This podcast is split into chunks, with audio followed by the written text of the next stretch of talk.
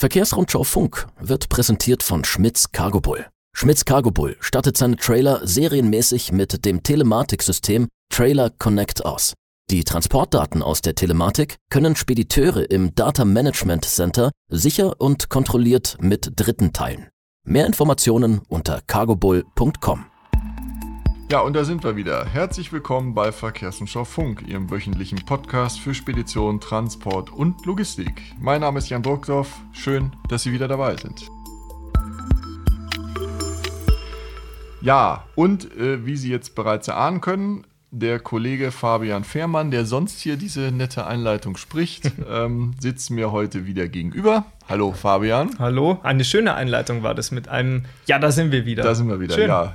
Habe ich lange dran gesessen. Ja, ähm, ja ähm, und da er, wie gesagt, ja nicht nur Podcast macht, sondern auch Spezialist für gewisse Themen bei uns ist, für einige, wird, werde ich ihm heute ein paar Fragen stellen. Und für diese Episode haben wir uns wieder ein Thema aus dem Bereich der alternativen Antriebe rausgesucht. Ähm, die Zeit der Zahn, äh, der Zahn der Zeit ist nun mal so. Ja.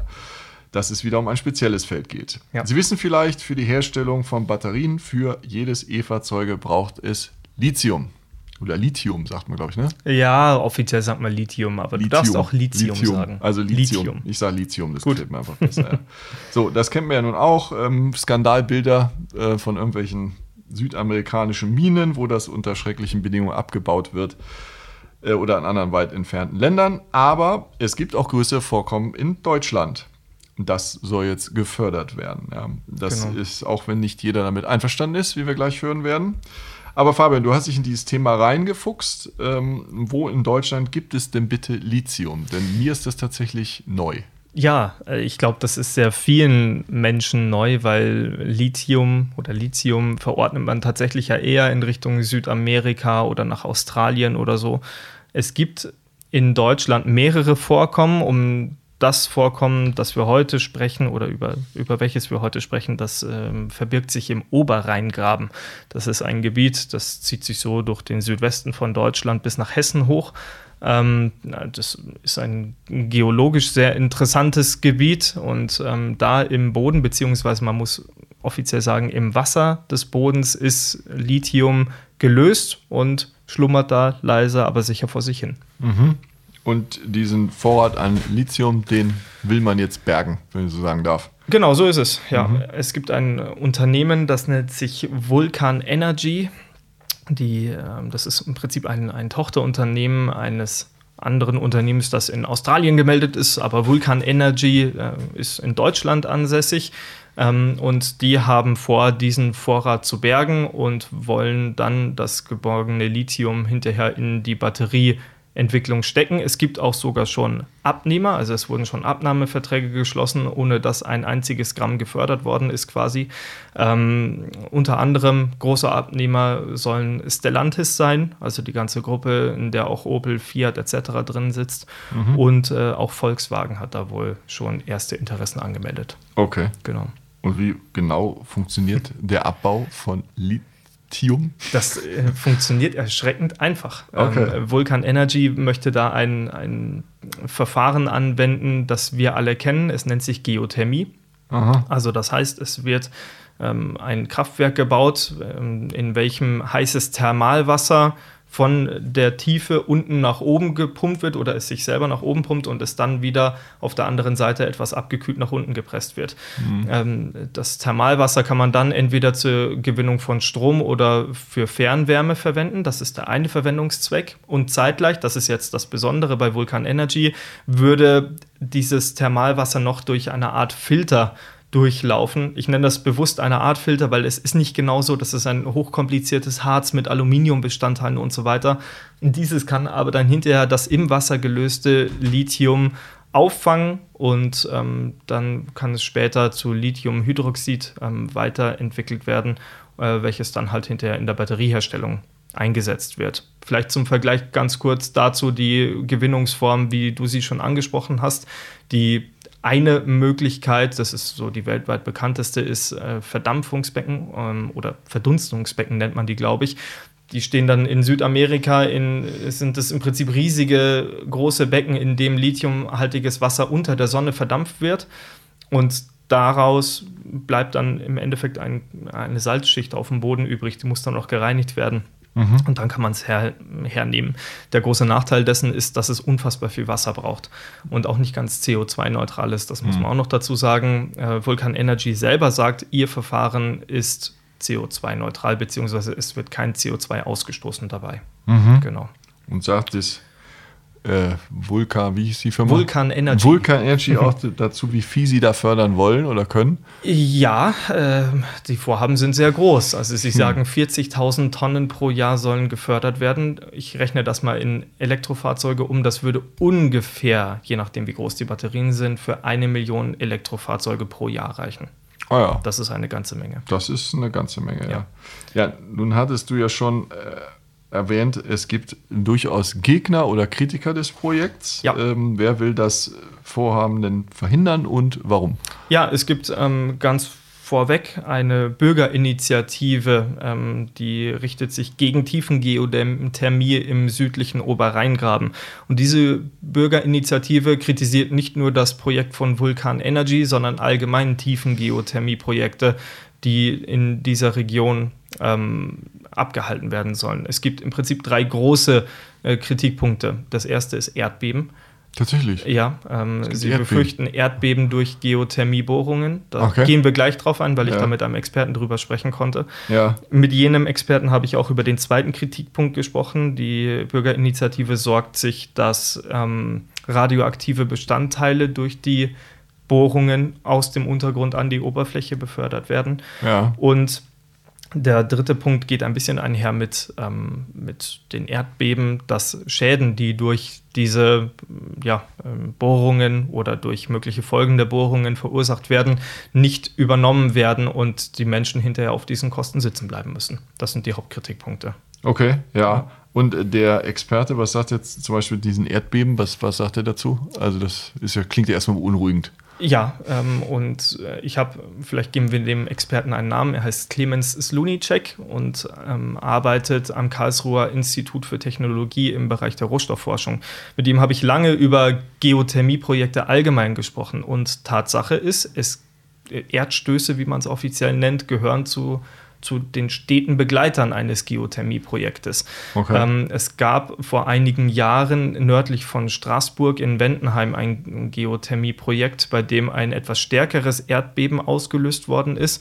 Das hatte, glaube ich, die Stärke 3,6 auf der Richterskala. Das ist, ja schon das ist für mitteleuropäische ja. Verhältnisse ein ganz schöner Wumms. Und ja. ähm, dieses Projekt ist auch tatsächlich dann hinterher gestoppt worden. Ähm, okay. Also die Geothermieanlage durfte dann nicht mehr weiter betrieben werden. Man fragt sich vielleicht, warum es zu Erdstößen kommt. Und ja. das ist ganz interessant. Ähm, der, dieses Thermalwasser kommt mit Druck aus dem Unterboden, wird durch ein Rohr nach oben befördert, kühlt dann ab und wird dann wieder in den Untergrund gebracht. Aber das muss da irgendwie runterkommen. Dass dieser ganze Prozess beschleunigt wird, wird das mit einem gewissen Druck nach unten gepresst.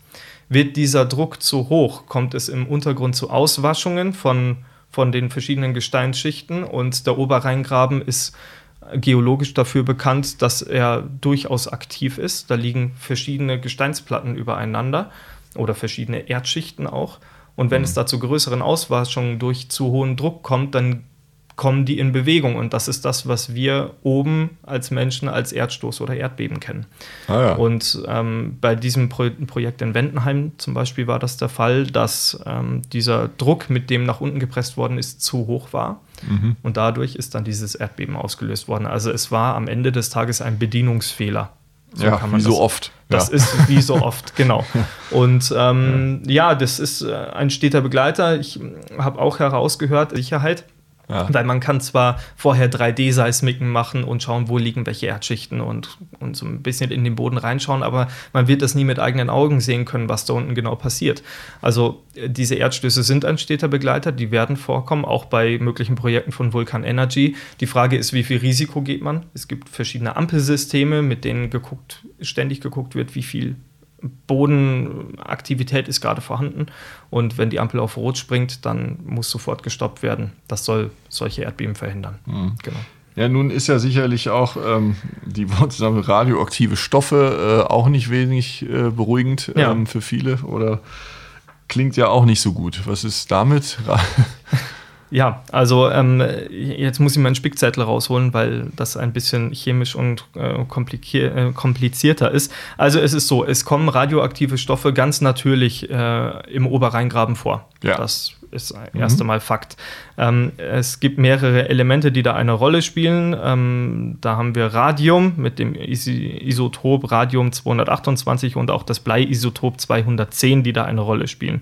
Man kann grundsätzlich sagen, solange die im Wasser gelöst sind, gibt es keine Probleme. Das mhm. Problem ist eher, wenn es sogenannte Scalings gibt. Das sind Ab, also man nennt sie Ausfällungen, am Ende sind es einfach Ablagerungen in einem Rohr, dadurch, dass da immer das Wasser durchfließt und sich das dann irgendwann einfach da drin ablagert, wie eine Kalkschicht kann man sich das fast schon vorstellen. Und sobald das so vorhanden ist, wird das ein radioaktives Problem tatsächlich. Ja. Wie geht man dagegen vor? Geothermiebetreiber von heute gehen in der Regel ähm, mit Inhibitoren vor. Das sind chemische Verbindungen, die in das Wasser gegeben werden. Ähm, und dadurch werden diese Ablagerungen verhindert und dadurch gibt es dann auch ähm, an sich keine Probleme. Okay. Ähm, ja.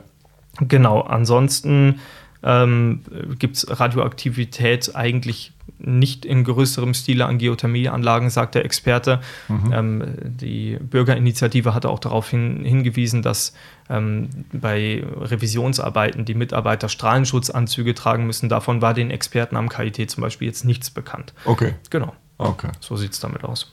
Gut, und ähm, wie geht es jetzt weiter mit dem Projekt von Vulkan Energy? Naja, die wollen natürlich nicht davon abrücken und ja. äh, sind in der Öffentlichkeit unterwegs, versuchen für ihr Projekt zu werben und Aufklärungsarbeit zu leisten. Ähm, geplant ist offiziell, dass Anfang des nächsten Jahres erste Bohrungen stattfinden sollen. Ähm, im Moment laufen verschiedene äh, Prospektierungen, also die gucken sich den Boden genau an und schauen, wo wäre denn ein geeigneter Standort für so ein Kraftwerk. Naja, und dann denke ich mal, dass die relativ schnell dazu kommen wollen, um Kraftwerke zu bauen, um dann halt hinterher auch ähm, ja, den Vorschusslorbeeren, die sie jetzt ja schon bekommen haben, ein bisschen Rechnung zu tragen. Also da sind einige Unternehmen, die ganz wild darauf sind, äh, Lithium aus Deutschland zu beziehen verständlicherweise auch. Klar, und, ähm, rein politisch macht sich das natürlich genau. deutlich besser als. Ja, ja. absolut. Ja. Und da wollen die jetzt natürlich schauen, dass sie so schnell wie möglich da was hinkriegen. Die Bürgerinitiative ihrerseits sagt, ähm, sie wollen das auf gar keinen Fall haben und werden notfalls dagegen klagen. Ja, ja. okay. Ja. Die Seite ist verständlich. Ja, nun hast du dich ja quasi durch deine Recherche schon selbst zu so einem kleinen Spezialisten gemacht, denke ja. ich, ähm, zu dem Thema. Aber ähm, abschließend können wir vielleicht noch, wie ist denn jetzt äh, nach deiner Recherche deine Meinung zu Lithium aus Deutschland? Ja, das ist ähm, eine berechtigte Frage. Ähm, ich sage es mal so, ich finde es grundsätzlich gut, wenn, wenn Stoffe vor unserer Haustür gewonnen werden. Ich ähm, finde es alleine deshalb schon gut, weil wenn man sich diese Lage in Südamerika anschaut, das sind Länder, die brauchen Wasser, die haben andere Temperaturen, als wir sie hier in Mitteleuropa kennen. Und wenn man da dann das Wasser dafür hernimmt, dass wir hier drüben ein schönes Leben haben, dann verstehe ich das irgendwie nicht so ganz, gerade wenn es bei uns Lithiumvorkommen gibt. Allerdings kann man auch die Leute verstehen, die da Sorgen davor haben, ähm, die Erdbeben in ihrer Region gespürt haben, am eigenen Leib vielleicht sogar, und die dann sagen, ja, warum muss das denn jetzt genau vor meiner Haustür passieren? Und ich finde, ähm, da muss man klare Regeln aufsetzen. Man muss, glaube ich, auf Experten hören, wie jetzt eben am KIT zum Beispiel, die sich sehr lange schon damit beschäftigen. Ähm, man muss Regeln so lange einhalten, auch wenn das hinterher bedeutet, dass man dieses Lithium vielleicht gar nicht fördern kann, weil es mhm. einfach nicht funktioniert. Ähm, und die rechtliche Frage, was bei Schäden passiert, ist auch ein bisschen unklar. Also es gibt wohl eine Beweislastumkehr, so nennt die sich. Das heißt, der Geothermieanlagenbetreiber ist verpflichtet dazu, Schäden zu übernehmen. Mhm. Vulkan Energy wird die nicht selber übernehmen können, wenn ein Erdbeben passiert. Dafür sind die Summen viel zu groß. Ja. Und die dafür verantwortlichen Versicherungen haben, so sagt die Bürgerinitiative, einen zu geringen Deckelbetrag dass bei vielen Schäden einfach zu wenig bei den einzelnen Leuten ankommt. Das darf natürlich nicht passieren. Auf der anderen Seite bin ich insgesamt dennoch, ich möchte nicht sagen, ein Freund des Projekts geworden, aber ich finde das grundsätzlich gut, wenn sowas versucht wird, gerade weil man zwei Fliegen mit einer Klappe schlägt. Man darf mhm. ja nicht vergessen, dass man dadurch auch noch Strom für ein paar tausend Haushalte oder Fernwärme für ein paar tausend Haushalte gewinnen kann. Ja. Ich glaube, gerade in einer jetzigen Zeit, in der wir uns um Energie bemühen müssen, ist da jedes Mittel recht, um es sich zumindest mal anzusehen. Ja, das ja. denke ich auch. Gucken müssen wir. Wäre schön, wenn es geht. Ja. Genau. Aber ja. man darf auch nicht böse sein, wenn es dann nicht geht und darf das nicht mit aller Gewalt durchsetzen, weil dann passiert was. Ja, das genau. ist definitiv richtig. ja. ja, dann sind wir eigentlich schon wieder am Ende mit ja. unserem Podcast für diese Ausgabe. Ähm, noch mit dem Hinweis, mehr zu diesem Thema lesen Sie auch in der aktuellen Verkehrsrundschau, die heute erschienen ist. Ja, ähm, genau. Genau. Ähm, ja, dann bleibt mir nur dazu sagen, danke Fabian. Gerne. Äh, für deine interessanten Ausführungen. Und nächste Woche werden Sie dann wieder sicherlich seine Stimme hier in der Anmoderation hören. Hoffentlich. Da gehe ich doch stark von aus. Ähm, ja, bis dahin bleiben Sie uns gewogen und einen schönen Rest oder wieder im Spätsommer, kann ja. man das sagen. Ne? bis dahin.